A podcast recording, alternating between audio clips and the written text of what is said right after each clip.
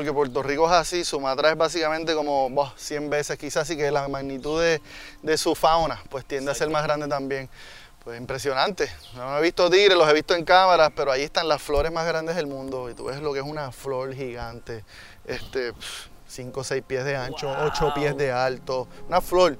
Eh, los orangutanes, mano, es como ver, eh, ve- ves a tu primo ahí, o sea, no hay duda cuando miras un orangután, orangután a los ojos, tú sabes, ves, puedes verlo, o sea, de dónde Sí, todos se- venimos. Ellos son los zen. simios zen, ellos están ahí zen, se mueven de un árbol a otro, es impresionante como un animal tan grande y pesado se mueve con esa gentileza en las ramas. Eh, elefantes, hay aldeas que tienen elefantes, hemos- es sentarse y escuchar las necesidades de la comunidad de, de la, de la comunidad. ¿Qué es lo que les hace? Porque yo puedo llegar ahí, yo quería ir a trabajar con tigres y de ahí viene el nombre, Harimau. Conservation, Tiger Conservation. Pero la realidad es que el- nos llevamos, trabajamos, o sea, el nombre tiene, dice tigre, pero trabajamos con gente Exacto. y la necesidad de la gente. ¿Qué ustedes en estas aldeas, diferentes aldeas al borde del Parque Nacional, cómo ustedes se ven echando para adelante? Porque hoy en día, Ricky, no puede haber conservación si no envolvemos a, la- a las personas, a las comunidades. Antes el, el sistema antiguo de conservación era, era pues montas un, una, una exclusión, excluyes a la gente, sacas a la gente de aquí y de- dejas ese espacio natural eh, protegido. Ya hoy en día el impacto de la población humana en el planeta es tanto, no hay ningún lugar en el mundo que no esté impactado por el ser humano, ya directa, ni siquiera indirectamente, directamente. Así que no podemos ya excluir al, al aspecto humano, antropológico de, de- de conservación. Brutal. Enfocas en la gente, educas a la gente, los apoyas a ellos porque ellos viven ya ahí. Sí. Bueno, estamos dando cuenta en el mundo completo de cómo necesitamos los bosques tropicales alrededor del mundo. Y no solo, cualquier pedazo de bosque tropical tiene una función ecológica crucial en el mundo, hasta, hasta los bosques tropicales de Puerto Rico, o sea, eh, eh, son, son cruciales para nosotros aquí. Ah. Así que para mí esa lección de Eddie de allá, de, el issue de cómo esa gente sin bosques tropicales, cómo la estaban pasando de mal allí, lo único que me hacía pensar era entonces, pues lo que tenemos que hacer aquí, que todavía nos queda, todavía tenemos suerte que nos quede y que tenemos que hacer lo posible, no, no terminar como ellos allá.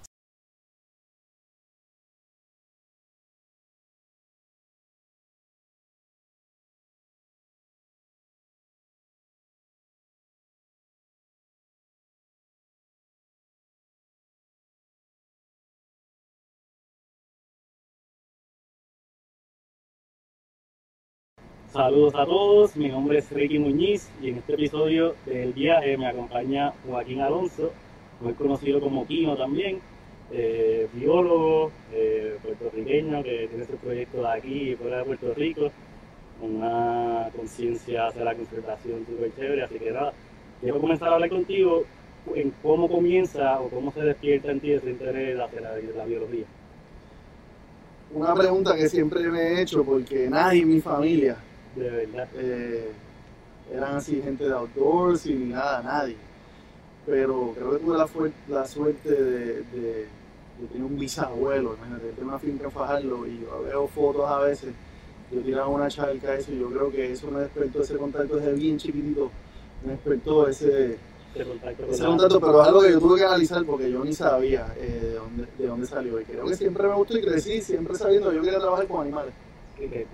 Ese era como que mi de chamaquito, ¿qué tú vas a hacer? Trabajar con animales. ¿Qué tipo de animales te llaman más la atención? Eh, aquella época yo creo que era. No, aquella época yo me acuerdo que quería trabajar con lobos o algo así. De verdad, wow. Súper random. Qué, súper random. qué sí. Y, y entonces, eh, eso es de, de, de chiquito, eh, empieza en algún momento a hacer deporte outdoor, sé que empezaste a bucear. ¿Cómo se transfiere entonces eso de que te gustan los lobos a que te gusta el mar y quizás... Bueno, Boricua? Boricua al fin, crecí en la playa también. Eh, vengo a Gaya.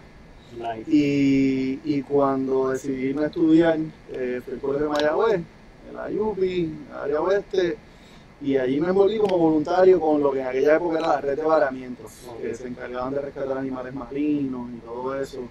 Eh, y por ahí me fui. Era un profesor eh, eh, también de experto en arrecife, y por ahí me envolví. Sí que fue una clase que poquito a poco fue Empecé de esas, de esas influencias de la vida, estas personas claves que se van apareciendo en tu vida, un Antonio Minucci, un Carlos Buenaga, que en paz descanse, que que fueron despertándome ese, ese amor por el mar y, hecho, y, y la naturaleza y ese entendimiento de lo que es conservación desde, desde bien temprano en, en la vida universitaria, porque antes de eso, pues, pues no tanto, no, pues, no tanto, fue algo como de instantáneo una vez llegué a, a la universidad. Que, bueno, sí, sí, esa, esa clase, esa persona, mencionaste a Antonio Minucci, sé que él es uno de los que maneja el programa de Manatí en Puerto Rico. Exactamente, sí, Eh, tantos años, pero no voy a decir cuántos años atrás fue eso, pero siguen en la batalla, siguen en la, en la supermisión. eh, sí, sí, que esas son personas entonces que te inspiraron entonces a tomar esta, esta trayectoria que eh, comienzas a bucear ahí en la universidad o ya había buceado antes. No, empecé ahí con Ahí ese profesor que era experto en arrecifes y Wow. yo me iba La cosa- la cosa a unos monitoreos y pero si quieres trabajar y tienes que, porque pues yo no clava o corría buggy o lo que sea, pero entonces esto era ya debajo de las olas, ¿no? Sí, tienes que entrar en Y- su environment. Y entré en el barrio y por ahí me envolví, creo que una vez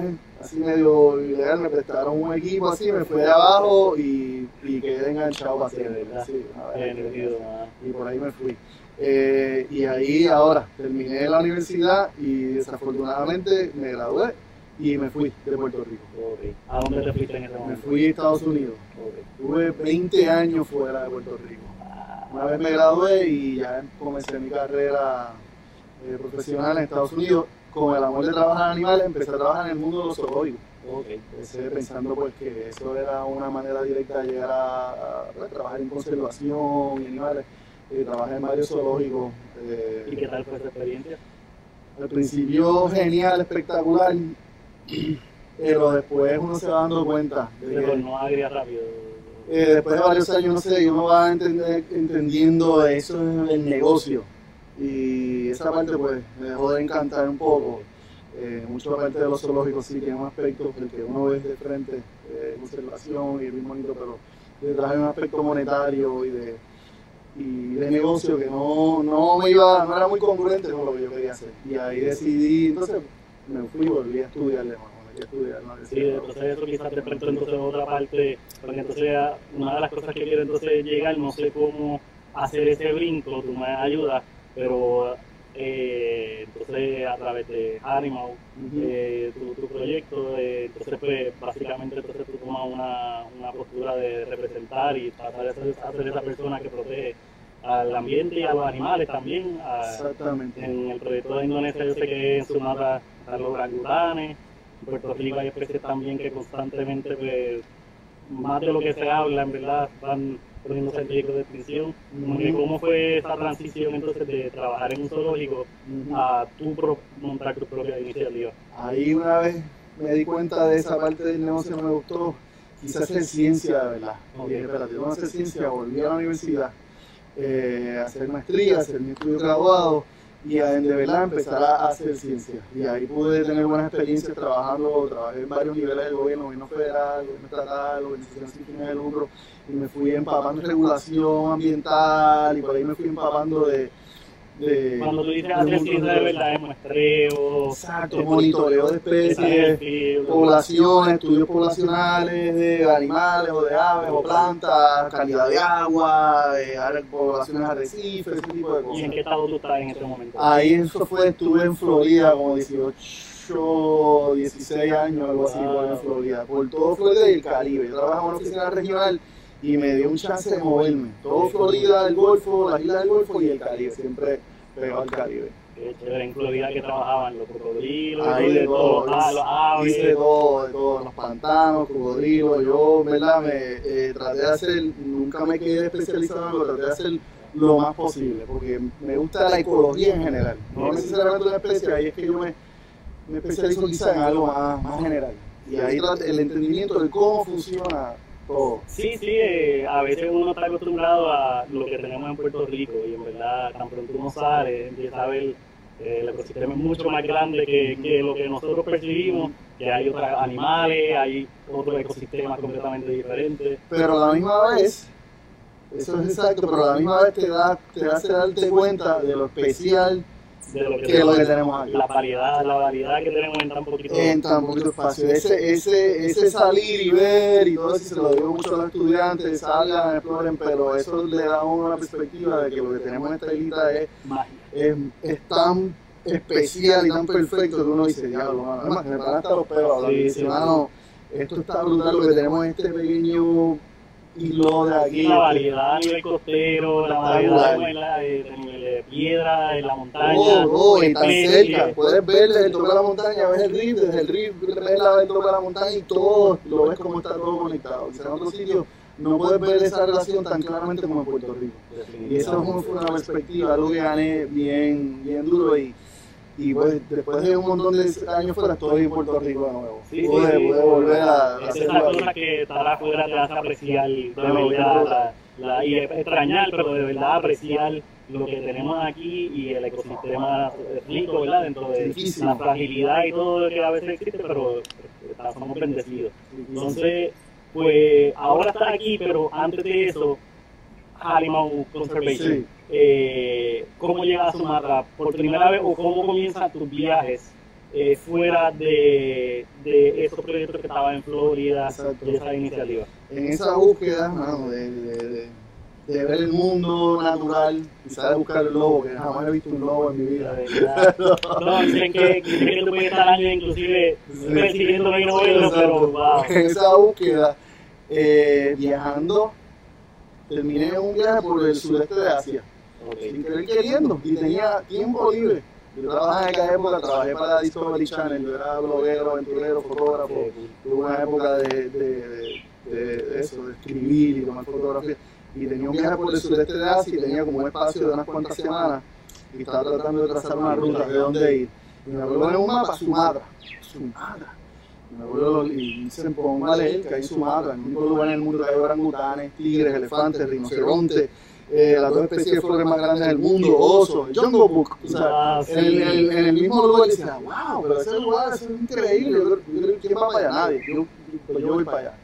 Eh, decidí montarme ir para allá, hacer una expedición como de tres semanas y pensando que iba a encontrar el paraíso en la tierra. O sea, voy para allá con esa emoción y lo que me encontré ahí fue un desastre ecológico De de verdad. nivel a nivel global. Desde primera, ¿en qué momento fue esto? Mano, ¿Qué cuando te montas, eso fue en 2012, o sea, no hace tanto, desde que me monté en el, en, el, en el carro para ir del aeropuerto al, a la selva, al Parque Nacional, fueron cinco horas de viaje, cinco horas todo a través de palma, de campos de palma de aceite. Palma de aceite. Fueron cientos de kilómetros, cientos de kilómetros en palma aceite, de palma aceite, de palma aceite, de palma. ¿Y dónde está el bosque?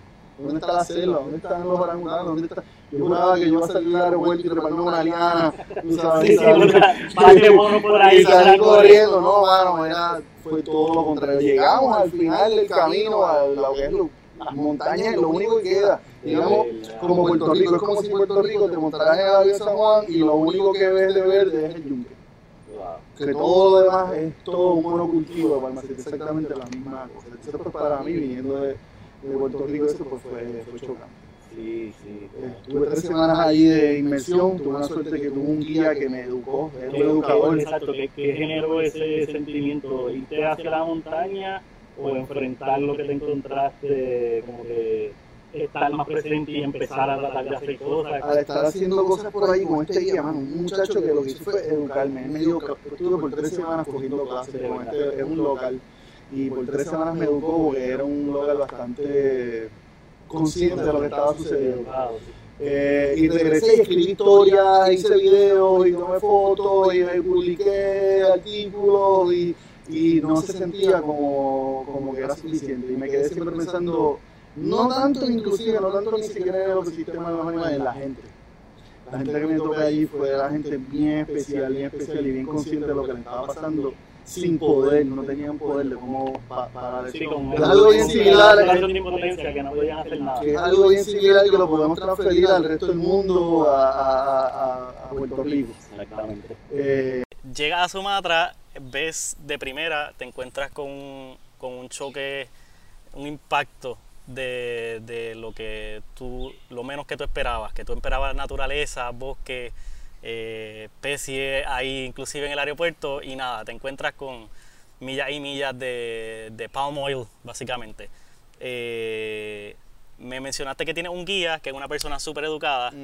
Cómo esa persona te ayudó, cómo esa persona impactó tu experiencia de ese Mano, viaje. fue crucial. Eddie, Eddie fue crucial. Tres semanas me llevaba a lugares, aldeas y sobre todo lo, lo más que me, que me enseñaba era cómo vivía la gente Ok. allí. Cómo, o sea, en la situación en la que se encontraban. Literalmente atrapados entre la palma aceite y, el- y en la selva. Bueno, lo- los afortunados, los que todavía tenían detrás.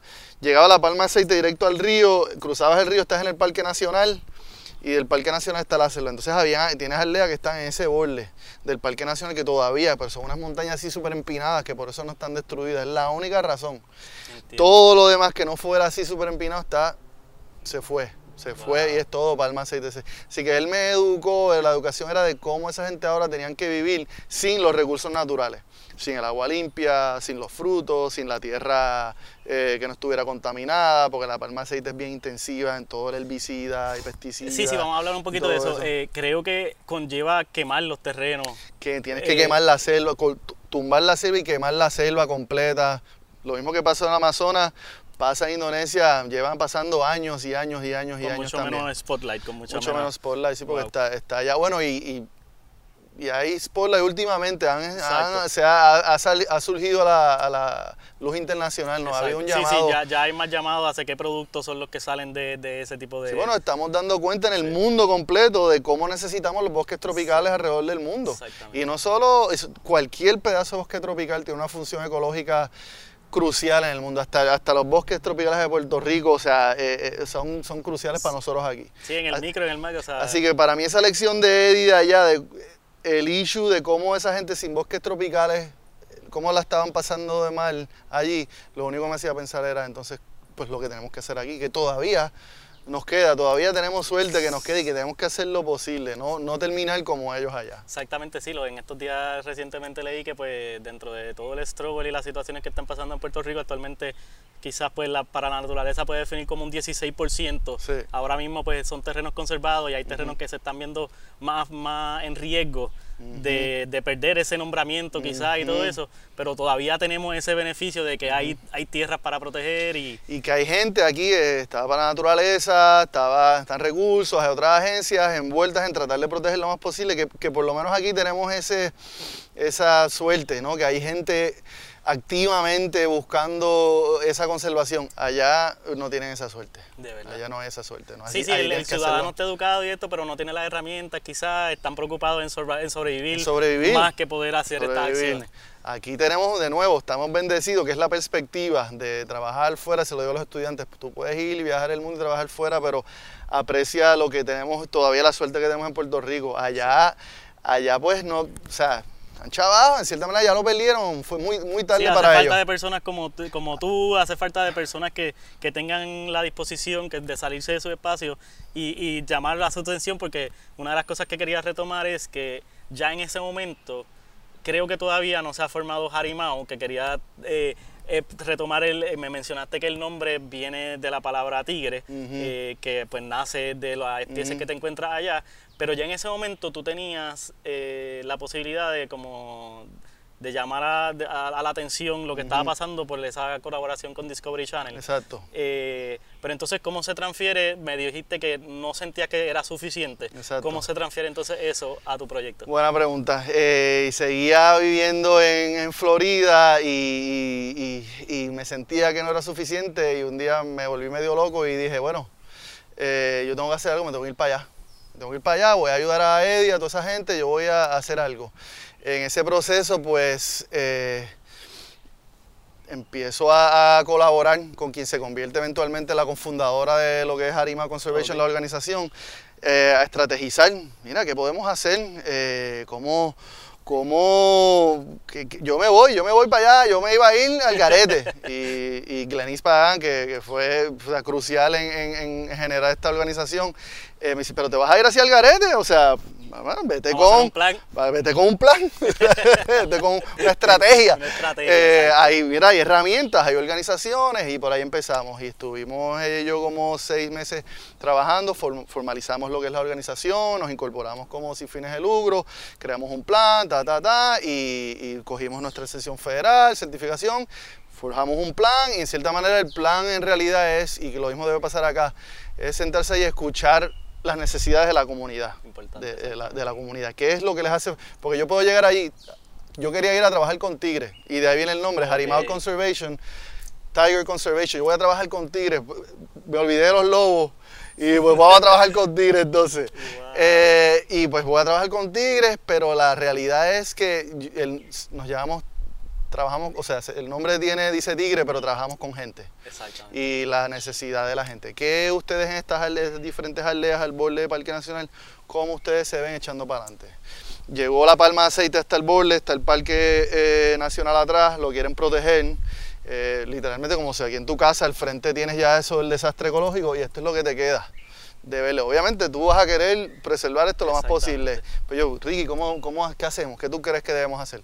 Pues quiero hacer esto, quiero sobrevivir, ¿cómo vas a sobrevivir? Necesito trabajo, necesito chavos para poder mantener esto. Entonces crear estrategias con la, con la comunidad, decisiones de la comunidad para poder O sea, que en ayudarlos este a- paso tú te fuiste, ya ahí, ya fui. tú te fuiste, lograste me llegué montarte, ir. irte, yes. Me llegué, me llegué a ir, eh, me llegué a ir. Forjamos todo y me fui, me fui seis meses para allá eh, O sea a, que- a- a escuchar qué y está entonces se, enfocaron finalmente en la gente más que, en más gente. que en las especies, en los animales, eh, eso es como una extensión. Porque hoy en día, Ricky, no puede haber conservación si no envolvemos a, la- a las personas, a las comunidades. Antes el, el sistema antiguo de conservación era, era pues montas un, una, una exclusión, excluyes a la gente, sacas a la gente de aquí y de- dejas ese espacio natural eh, protegido.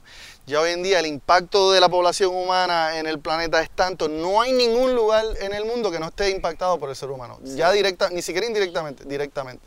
Así que no podemos ya excluir al, al aspecto humano, antropológico de, de- de conservación. Brutal. Enfocas en la gente, educas a la gente, los apoyas a ellos porque ellos viven ya ahí, re- sacan la fruta, Sí, beben el agua. es como que está- estamos en el primer paso, que es la parte educativa de la gente. Después entonces, con esa comunidad puedes pasar al segundo ellos paso. mismos. Y por ahí ya vamos, y por ahí ya vamos. cool. Ya con ellos, ya el proyecto, ya tenemos como tres años corriendo, ya ahí tenemos proyectos de monitoreo, de conservación, educativos, corriendo, cool. que los corren ellos en la comunidad. Ya yo estoy aquí en Puerto Rico, eh, pero ellos ya están corriendo básicamente los proyectos por allá, o se- hubo mucho entrenamiento, mucho, eh, y ya ellos, porque ellos tenían las ganas, Sí, sí. hay las ganas, hay la motivación. Sí, sí, eh, todo el mundo está struggling, lo que pasa es que están, eh, ellos están, como dijimos ahorita, en- enfocados en sobrevivir, ahora pues tienen herramientas que se las hacen accesibles, pues nosotros lo podemos hacer porque eso es lo que nos rodea.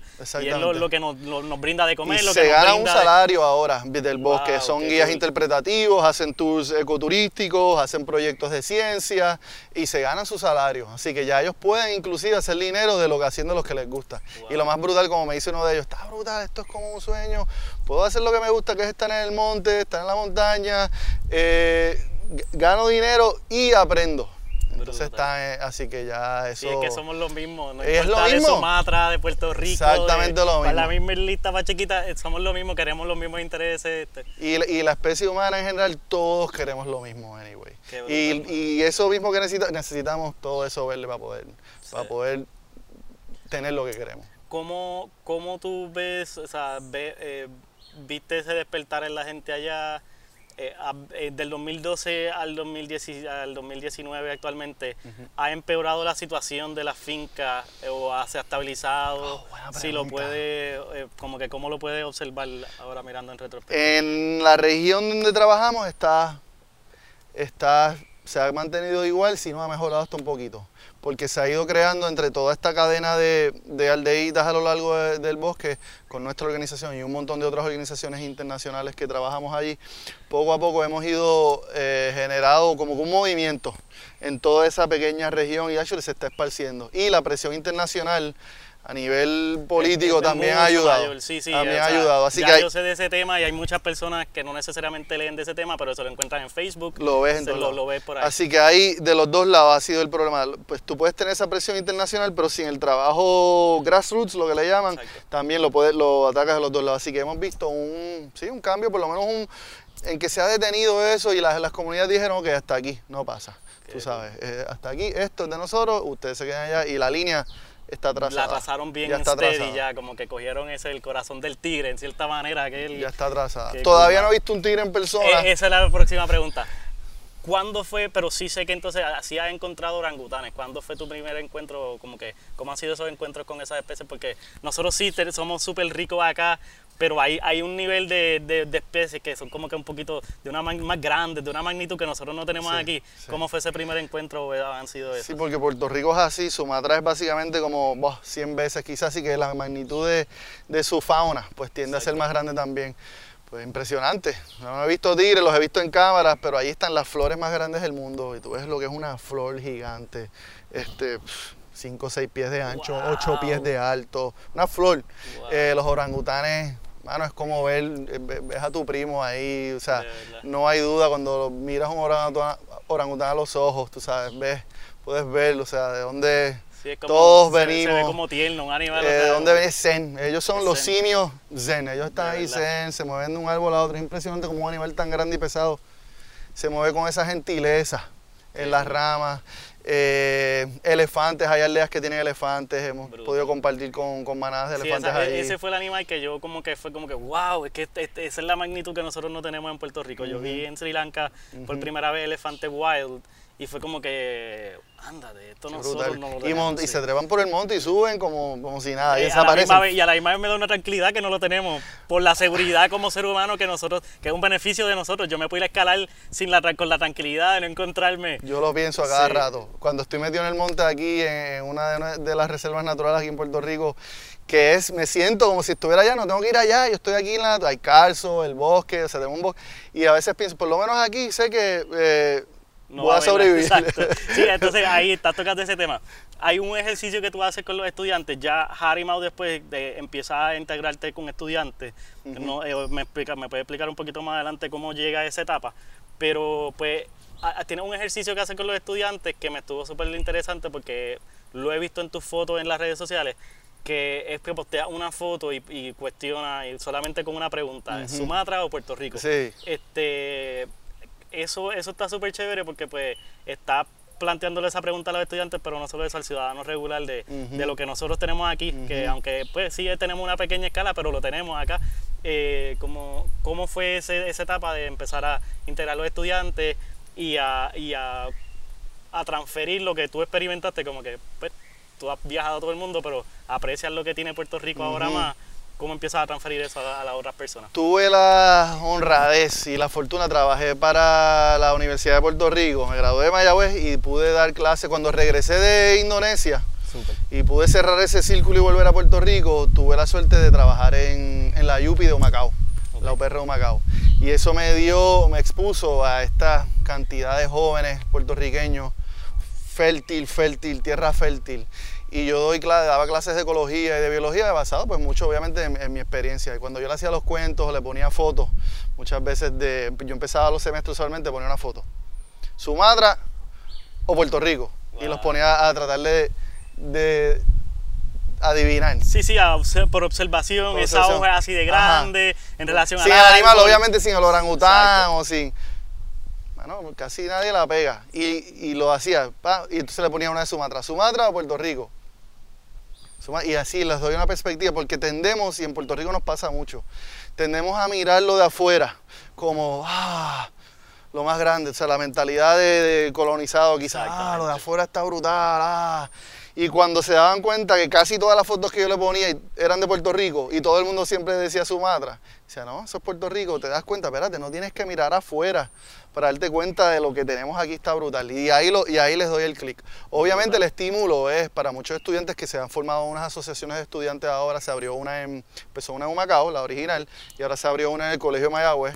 Eh, y con estos estudiantes con mucha hambre de, de estudiar y de conservación del medio ambiente y con hambre de ir a esos lugares exóticos y que está muy bien, hay que irlos a ver. Exacto. Pero eso que les ponga también ese cambio de, sí, vete afuera, pero hay trabajo que hacer Ah, aquí. Aquí hay para apreciar Aquí hay- y aquí hay para estudiar. Y, hay y- y- y pa- y por hacer, porque todavía, Sí, aunque sí. lo tenemos todo verde, estamos Sí. amenazados, nos están amenazando bien duro, Ricky, tú lo Sí, sabes. sí, sí, no, en, en estos últimos dos años se ha perdido un poquito el control y a mí me gusta ver que hayan organizaciones grandes y pequeñas haciendo su labor, porque la, la iniciativa de Para la Naturaleza de tratar de que en Puerto Rico para el 2030 creo que Sembrar. tenga un 30 y pico por ciento de, de Puerto Rico conservado, conservado, exacto. este, y, y reforestar los bosques y todas estas cosas.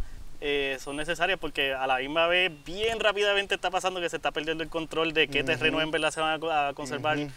Los permisos que se están dando para construir, en verdad, y, y pues sí, o sea, que ahora más que nunca no nos podemos dormir de todo el trabajo que hay que hacer aquí Sí. a nivel de llamar la atención de qué especies se están poniendo en riesgo en el agua, en, la, en el río, en los árboles, todo. en la flora y la fauna entera. Está, entera. Y se ha hecho un gran trabajo en Puerto Rico a nivel de, de estudiar lo que tenemos aquí.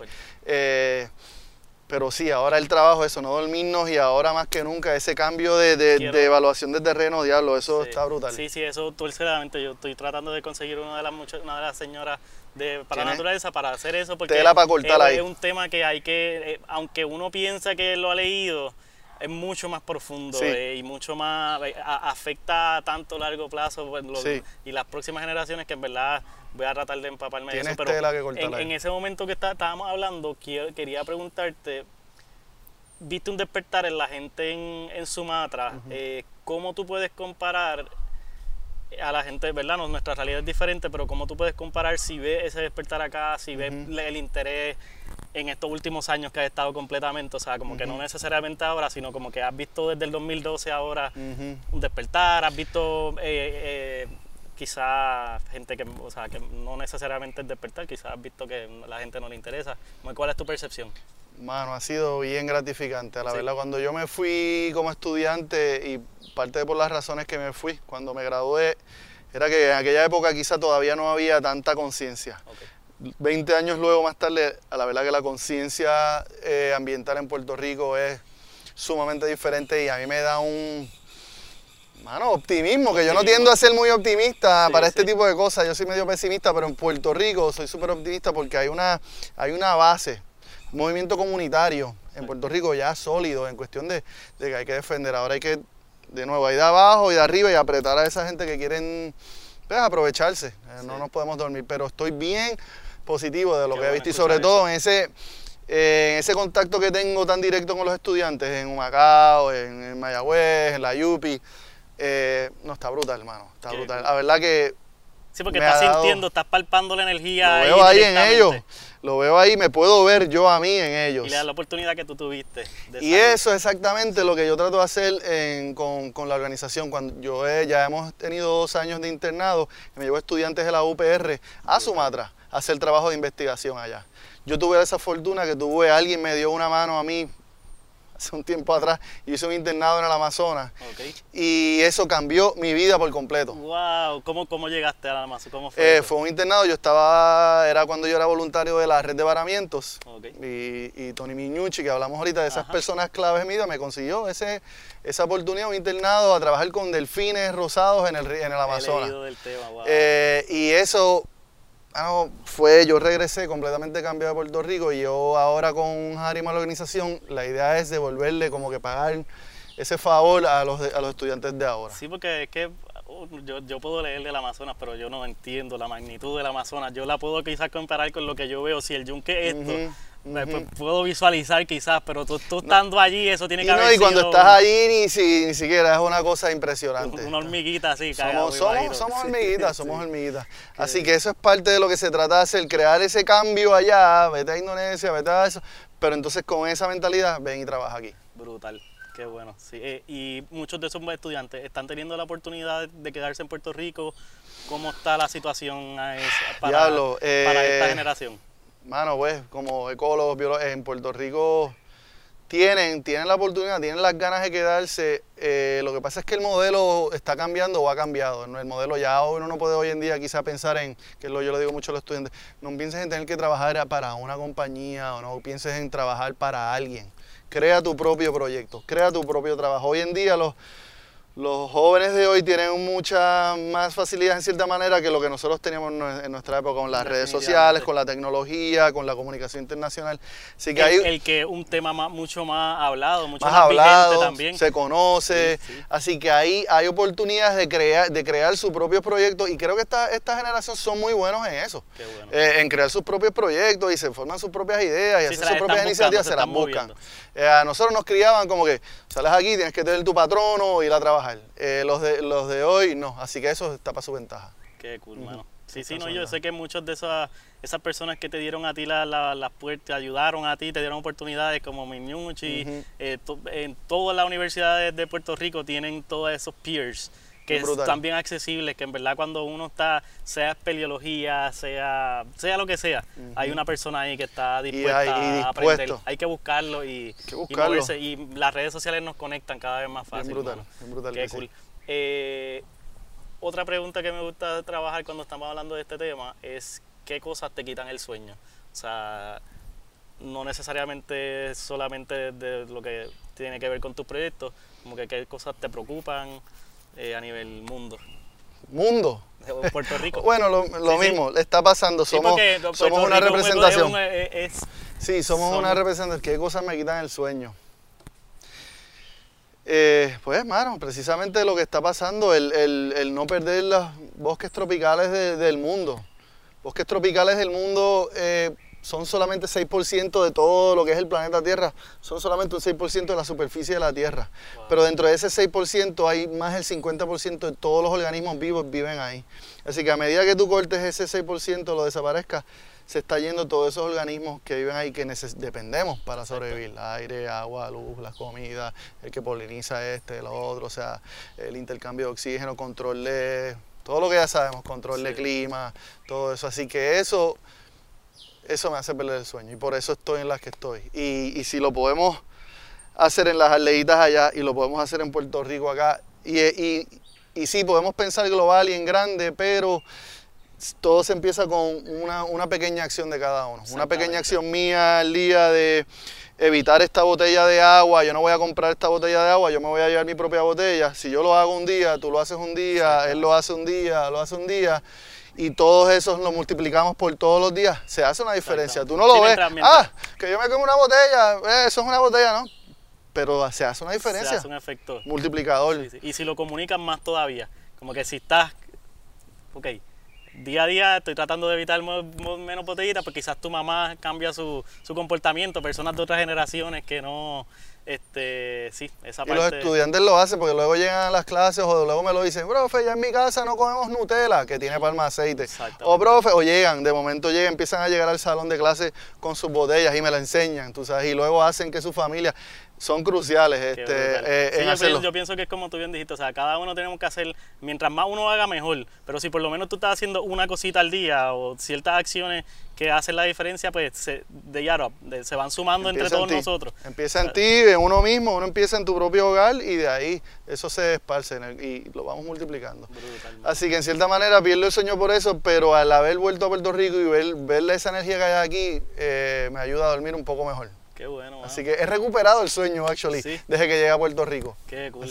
No, y, y- y te, te mantienes activo, o sea, te- tú te mantienes en ese lado, como que yo estoy haciendo mi parte, o sea, Eso es así. qué cool. Ahora y tuve la fortuna ahora también, luego de trabajar en la Yupi, ahora estoy con Para Naturaleza también, haciendo nuestra parte ahí también. Qué chévere. eh, Estás para trabajando Puerto por, Rico. por región, que está... Superintendente de la región norte eh, de Puerto Rico, en Hacienda La Esperanza, sembrando, sembrando, sembrando, sembrando árboles que hacen falta después de las Sí, sí, tormentitas que tuvimos la, hace la par de años. ese proyecto me está Eh, súper chévere. Ahí yo tengo clave. cinco o seis que tengo para sembrar aquí, que, que salen de la para naturaleza. Sembrar un árbol eh, y bueno, eso ayuda a que uno duerma mejor también. Brutal. Sí, sí, literalmente una Literal, semillita, literalmente una semillita. Literal, y eso así es que uno tiene como Qué sembrar tu primer árbol, tú sabes. Qué bueno, mano. Sí, hace diferencia. Este, ¿qué, ¿Qué otros proyectos o qué otros pasos verdad, vienen con, con estos grupos de estudiantes, con Harimo, tu colaboración con Para la Naturaleza?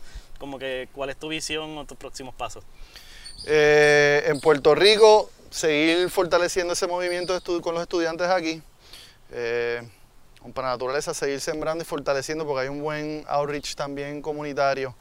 Eh, y en Puerto Rico, pues al ser, somos una isla tan pequeña, estamos todos bien conectados, seguir fortaleciendo ese, esa red en contra de todos estos intereses. ¿no? Esa es la misión en Puerto Rico, que toda gente como nosotros podamos formar esa red para que no nos puedan venir a, a- a- a aprovecharse de nosotros. Exactamente. Eh, y en Indonesia, ese espacio comunitario que ya se está moviendo también ahí, crear, eh, lo, lo soñado sería como que crear un, buen- un bonito, que ya empezó, eh, seguir llevando estudiantes, los proyectos de monitoreo ahí se siguen fortaleciendo. Es más, por fin, actually, este mes, ahora mismo, un colega de la organización de Harimau Conservation está empezando el proyecto de Tigres Ah, de eh, allá. Qué cool. Eh, empieza ahora O sea, por los próximos dos años. por los procesos, se está extendiendo, está creciendo. Me, vino una pregunta ahí a la mente.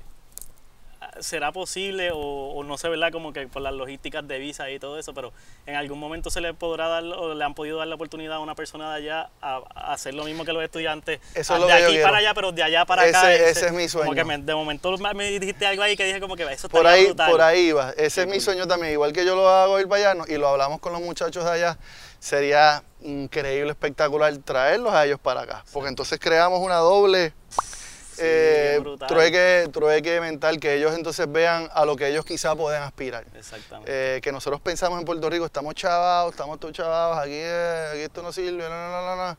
Vete a un lugar como ese, donde ni siquiera tienen universidades, o donde ni siquiera tienen electricidad ni agua, ellos no tienen grifos allá, o sea, Sí que el, el día es trabajo, trabajo buscar agua, el trabajo de, de No es fácil. suplirte de tus recursos, que es lo que nosotros en la civilización acá pues hemos desconectado un poquito de, de eso y lo tenemos más accesible, allá es otra realidad. pero sería lo soñado traerlos para acá, obviamente se requieren fondos para eso, Sí. eh, pero ese, ese, ese es uno de esos sueños, Sí, eso esos estaría, sueños, eso eso estaría estaría brutal. y que ellos aquí hagan, hablen de su experiencia allá, ¿no? Y, y- y una vez se lleven de aquí eh, allá. Eh, hay lecciones que aprender en todos lados del mundo, sea aquí en Quebradillas o en Batucatac, Sumatra, hay, hay lecciones que aprender. Sí. Eh, tú tienes la oportunidad de dar charlas aquí en Puerto Rico, hacen como que presen hay como que personas como tú, hay consistentemente charlas en Puerto Rico o algo así, o cómo tú ves esa plataforma actualmente. Mm. La- ahí se mueve movimiento, hay movimiento, por ejemplo ayer, eh, de nuevo, bien, bien low key, Vi de las ranas, algo así. Estaba ayer en una, en una presentación en Arecibo, se llama, de esto es un movimiento que comenzó un profesor en la UPR de Arecibo, Ciencia Informal, es un jangueo, vas a un lugar bien cool, comes, te das tu cervecita y en vez de tener una banda tocando música, tienes un profesor dando una clase de algo. Ayer yo estaba Qué en una, en un jangueo ahí, escuchando de, estamos aprendiendo de coquí ayer, de ranas de Puerto Rico. Eh, y hemos, ya han habido unas cuantas. Y también siempre hay organizaciones, y ahí hay, el que quiere puede encontrar. Hay organizaciones que hacen buenas actividades eh, educativas o recorridos en, en la naturaleza. Hay, hay, hay oportunidades. Puerto Rico, Bien, mano, bien. la, la verdad que nos hemos despertado, mano. eh. Desde que yo me fui y volví bueno ahora, la diferencia está está el cielo a la tierra. Qué verdad. bueno escucharlo, ¿verdad? Porque a veces uno está tan de cerca que pues la perspectiva, yo por eso hago este proyecto porque yo sí pienso que esta generación está más activa, pero con tú y eso, por el mismo, eh, la situación colonial como tú dijiste ahorita, como que a veces uno se tira a uno mismo y no, y no acepta y estás tan cerca que no, no tienes perspectiva. No lo ves, sí. So, es bueno escucharlo Sí, de una persona sí, como tú que estuvo sí. 20 años fuera y se mueve todavía. Eh, porque a mí parte de lo que me ayudó a, a motivarme a hacer este proyecto fue varios años después de empezar a viajar y ver los beneficios de que nosotros tenemos de ir a la playa y no tener que pagar todos los días por llegar a un espacio o el solamente tener el acceso a ese espacio. El encontrarte plástico en, el- en el agua, estas cosas, y el, aunque sí son realidad en Puerto Rico, pero el, el bene- yo vi un beneficio que nosotros somos súper dichosos aquí. Y con muchas todas las playas que tenemos aquí, vas a playas, por ejemplo, en- volviendo a Sumatra, que es donde tengo la experiencia del proyecto, de donde nosotros trabajamos, si yo quiero ir a la playa me toma 8 a 10 horas. Wow.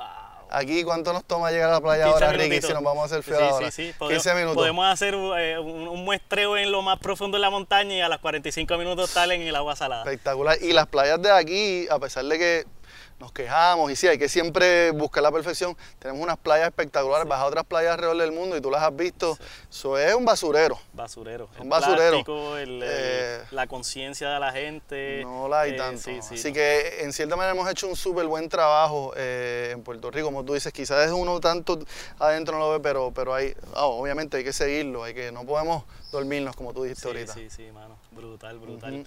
Este, nada, mano, hablamos ahí, yo creo que de Jarimao, hablamos de Sumatra. ¿Hay algo que piensas que se nos haya quedado, que quieras mencionar?